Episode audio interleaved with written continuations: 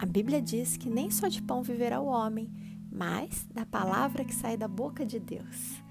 Esse é o alimento que nos edifica, esse é o alimento que nos fortalece, que nos ajuda a viver cada diversidade do dia a dia. E é este alimento que eu quero compartilhar com vocês através desses devocionais. Que o Senhor possa edificar a sua vida e te abençoar.